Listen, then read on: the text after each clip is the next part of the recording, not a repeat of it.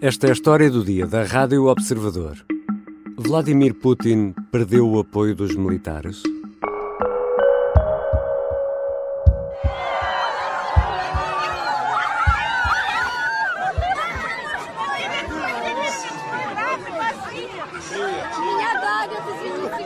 Vladimir Putin mergulha nos braços de uma multidão em Dzerbent, no Daguestão, a 2 mil quilómetros de Moscovo. Uma imagem rara do presidente russo a que não será alheia a Marcha da Justiça, assim batizada e lançada por Evgeny Prigozhin, o líder do grupo Wagner, que há uma semana se lançou a caminho de Moscovo. Nunca o mundo tinha assistido a tamanha ameaça à autoridade de Putin. Estará a continuidade de Vladimir Putin no Kremlin verdadeiramente em risco? Terá perdido o apoio dos militares? Vou conversar com o professor de Relações Internacionais da Universidade do Minho e especialista em segurança, Paulo Batista Ramos.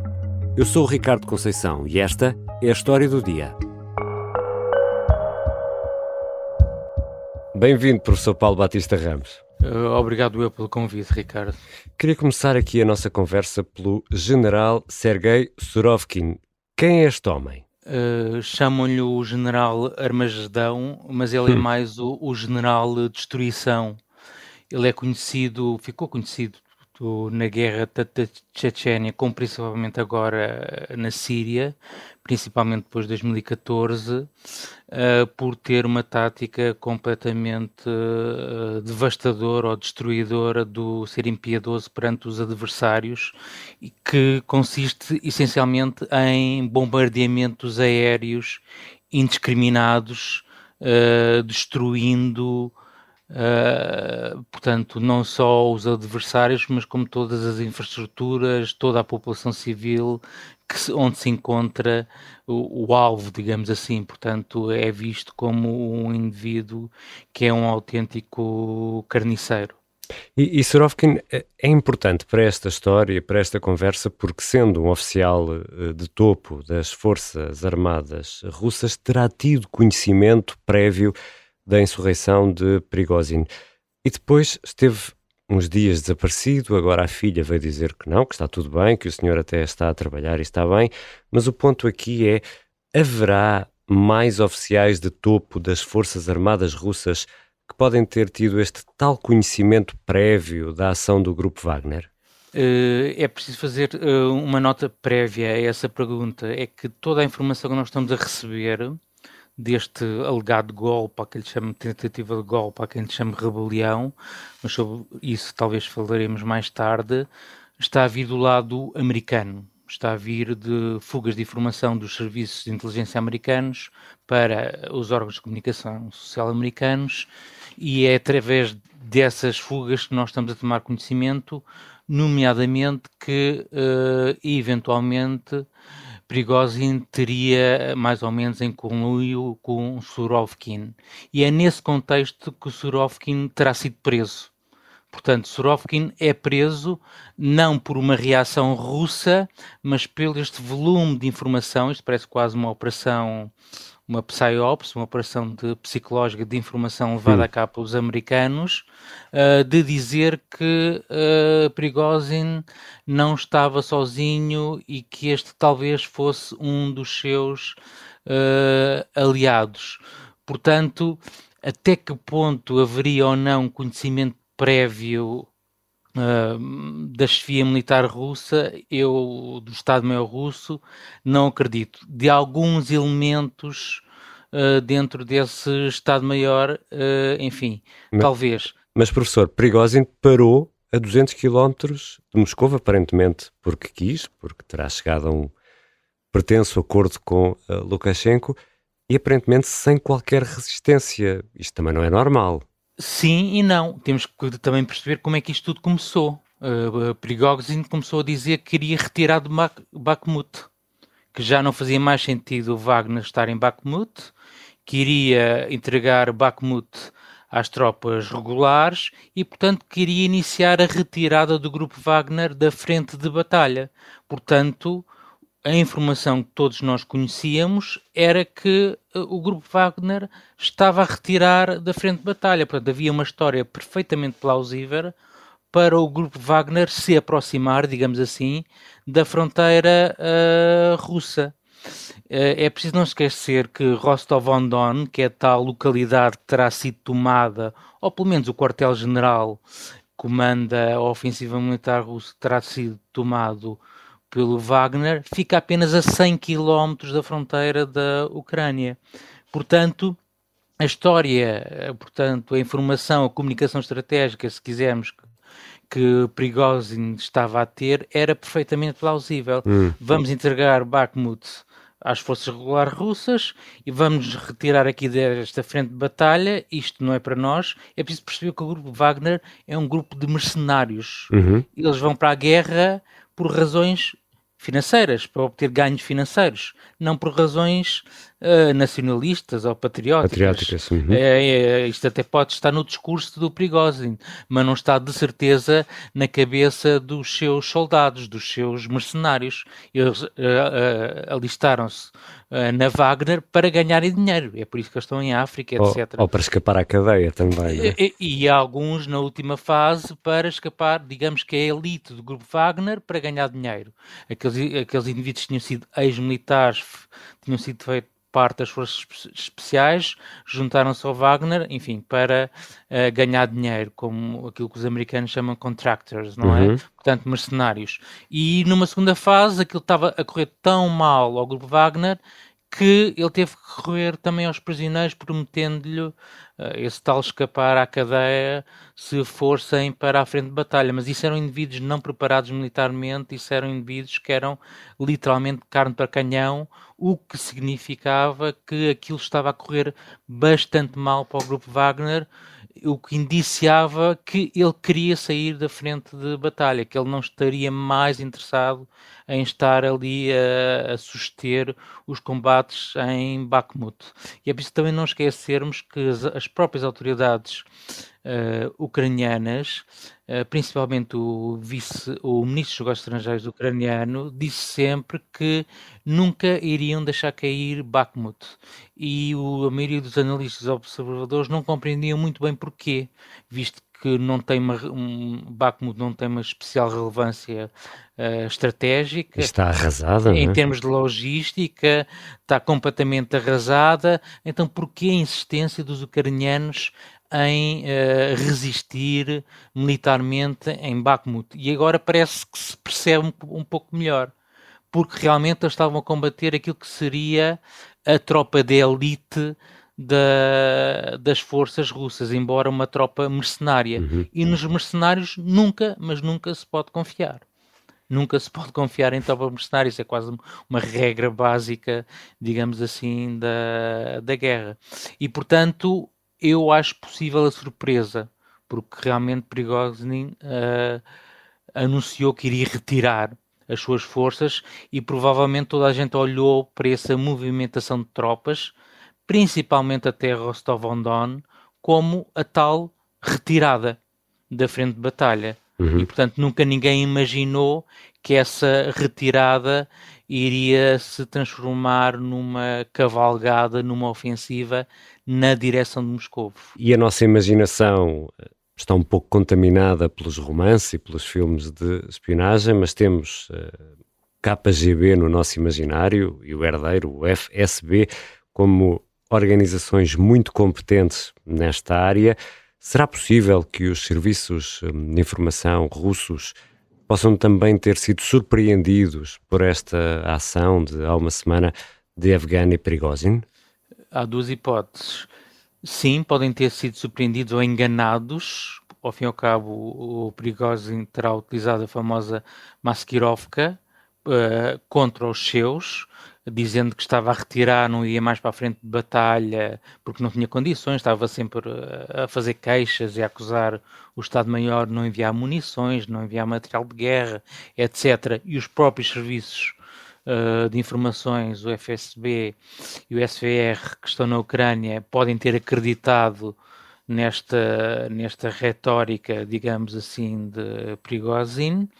Por outro lado, podem ter surpreendido, ter sido surpreendidos e foram de certeza quando ele atravessou a fronteira e criou aquela coluna militar logo ao atravessar a fronteira da Ucrânia para, para, para a Rússia para a, atacar Rostov. Portanto, a partir desse momento, acho que aí já não estavam surpreendidos, acho que aí já perceberam que algo se estaria a passar. Agora, não tiveram foi uh, capacidade de, de, reação. Não tiveram capacidade de reação uh, de parar uh, Prigozhin e a Wagner. Pelo menos até Rostov uh, demonstraram que não tinham essa capacidade.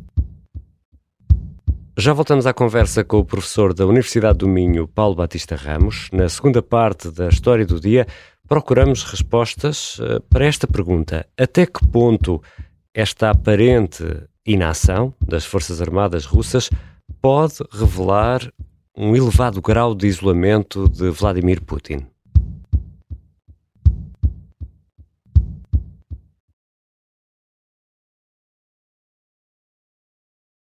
Voltamos à conversa com o especialista em Relações Internacionais e Segurança, Paulo Batista Ramos. Professor, em todo o mundo as notícias apontam para um golpe falhado de Prigozhin. Até que ponto foi falhado? Pode ter sido um teste? Penso que não foi um teste e penso que não foi um golpe falhado. Eu acho que na ideia de Prigozhin não era realmente fazer uma tentativa de golpe e decapitar o regime russo, afastando Putin uh, do poder ao fim e ao cabo, o que ele queria mais uma vez demonstrar a Putin era a fraqueza dos seus generais e a incompetência e a incapacidade das suas forças uh, militares. Isso sim ficou evidente. Mais do que o isolamento político de Putin, apesar de Putin agora estar a fazer, enfim, um, umas simulações de uns banhos de multidão junto da população civil, mas mais do que a ausência de apoio político de Putin, o que ficou demonstrado ou confirmado foi que uh, as Forças Armadas russas estão mesmo muito debilitadas, incapacitadas e sem capacidade de reação. Acho que Prigozhin nunca teve intenções de chegar a Moscovo. Ele sabia que se chegasse a Moscovo iria haver derrame de sangue, iria haver combates e as probabilidades de um golpe de Estado para ele seriam baixas. Eu acho que seria muitíssimo difícil chegar ao cerne, ao centro do poder. Portanto, basicamente, ele, enquanto bom mercenário, quis se afastar da frente da batalha, ou quis se afastar do pântano em que se transformou para a Rússia uh, a guerra na Ucrânia e, uh, enfim, tentar iniciar uma, uma nova vida ou voltar à vida anterior. Essa sim é que lhe dava prestígio e, e, lucro, digamos assim. E muito dinheiro, não é? E não sei se haverá um provérbio semelhante em russo, mas por cá eh, dizemos que enquanto o pau vai e vem, folgam as costas. Até que ponto a Ucrânia está ou pode aproveitar esta confusão uh, no Kremlin, aparente pelo menos, eh, sobretudo quando o grupo Wagner anuncia que vai deixar de combater uh, na Ucrânia. Até que ponto é que isto pode ser aproveitado por uh, Zelensky e por Kiev? Exatamente, eu acho que era essa mesma intenção de, de Zelensky e de Kiev ao fazer a pressão que fizeram, a resistência militar que fizeram sobre o grupo Wagner em Bakhmut.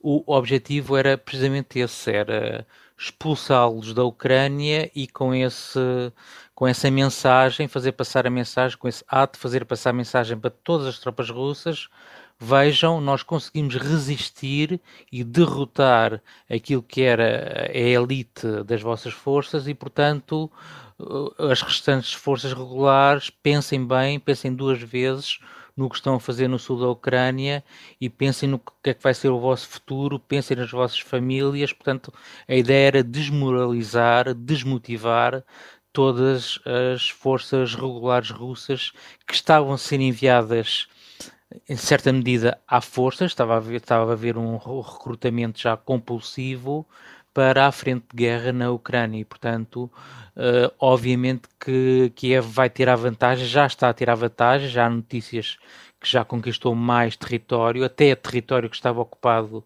uh, desde 2014 já foi reconquistado pela Ucrânia. Uh, e penso que se não fossem tomadas aquelas medidas da destruição da barragem, de inundação de outras zonas do sul da Ucrânia não tão faladas, penso que talvez os ganhos já fossem ainda mais visíveis. Portanto, eles tentaram retardar efetivamente uh, ao máximo a ofensiva ucraniana e ao mesmo tempo demonstram que estão debilitados. Portanto, há quase uma, uma autoconfirmação que as forças russas estão verdadeiramente incapacitadas de uh, conter essa ofensiva ucraniana com o apoio, com o tal apoio do material bélico e não só logístico, etc., dos países ocidentais.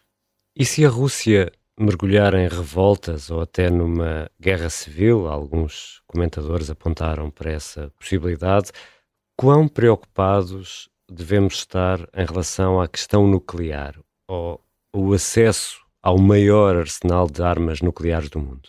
Sim, isso é uma preocupação. É um cenário que não deve ser descartado. A Rússia é efetivamente um Estado uh, pluriétnico ou plurinacional, com várias nacionalidades, plurirreligioso, é realmente um mosaico, é um Estado bastante fragmentado eh, em termos populacionais uh, e não é de todo de descartar que alguns senhores uh, da guerra ou alguns senhores uh, mais que controlam determinadas regiões nacionalistas aproveitem esse facto ou aproveitem esta debilidade que podem sentir no centro para tentar, a partir depois da periferia, provocar instabilidade na Rússia. E também não é de descartar que haja realmente entre eles alguns que possam efetivamente, como aconteceu com o Prigozhin, chegar a determinados pontos ou determinadas instalações onde se encontram essas armazenadas essas armas nucleares.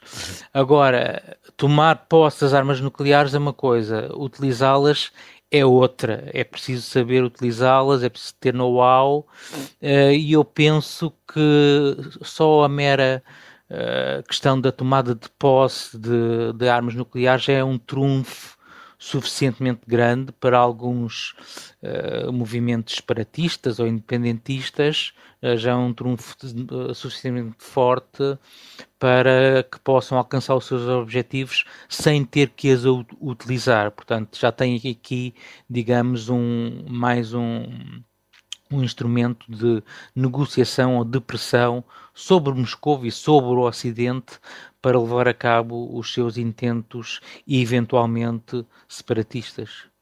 E uma semana depois uh, desta marcha do grupo Wagner, Putin estará mais isolado do que nunca, professor?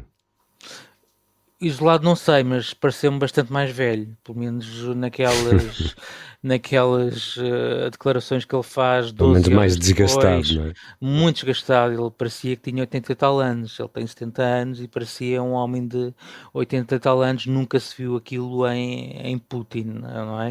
Uh, aquele, toda aquela postura dele sempre muito autoconfiante e sempre muito a emanar muito brilhantismo uh, estava, demonstrava realmente um homem agastado, desgastado e sem saber o que fazer e a perder o momento, a perder uh, o ciclo da tomada de decisão, principalmente o ciclo da tomada de decisão comunicacional. Quem estava a comandar uh, as operações do ponto de vista da comunicação estratégica era Prigozhin. Ele é que estava a ditar as regras e viu-se um Putin a ser derrotado no seu próprio jogo. Portanto, isso parece-me uh, um facto. Quanto ao isolamento político ou militar de Putin, parece-me um pouco apressado essa análise, porque isto afetou, tal, da mesma forma que afetou Putin, afetou também as FIAs militares. Portanto, eles têm tudo, todo o interesse em manter-se coesos e unidos. Porque a grande dúvida é se pode cair, não é? Exatamente. Portanto, há aqui, e se cai Putin, uh, caem toda uma série de de gente à volta de Putin, quer no setor militar, quer no setor económico, os famosos oligarcas, e portanto acho que há aqui um interesse que essa oligarquia securitária ou económica uh, se mantenha unida, não porque gostem uns dos outros, hum. não porque até não estejam a desconfiar agora uns dos outros, ninguém confia em ninguém, mas porque há aqui uma convergência de interesses. Uma questão um de sobrevivência quase. Sobrevivência, exatamente. exatamente. Mas, professor, isto leva-nos também, e esta semana andamos a pensar nisto, não é? Que se Putin cair, não sabemos quem o poderá substituir, mas sabemos que poderá ser ainda pior, ou não? Sim, o pior, o pior é sempre possível, o pior cenário é sempre possível, sim. É chamado cenário fantasma. O pior é sempre possível, sim. Não, nós não estamos não vamos estar aqui a pensar com sonhos, digamos assim, cor-de-rosa, que Putin cai e a Rússia se vai transformar. Que é uma espécie de primavera, não é? Que... É, exatamente, e vai haver mais uma transição para a democracia pacífica, etc. O que nós temos assistido nos últimos 10 anos, noutras regiões do globo, não tem sido isso. Não é? Portanto, eh, se pensarmos logo nas primaveras árabes, especialmente no Egito, não é? O Mubarak caiu, mas o que veio a seguir foi pior que o Mubarak. E depois, para substituir aquilo que era pior que o Mubarak, ainda veio outra solução pior uhum. que o Mubarak. Portanto, uh, esta ideia do Ocidente uh, ambicionar ver uma, uma Rússia mais europeia ou mais defensora dos valores europeus, enfim, acho que deve haver algum cautelismo, alguma cautela e algum ceticismo quanto, quanto a esse desfecho, sem dúvida. Muito obrigado, professor Paulo Batista Ramos.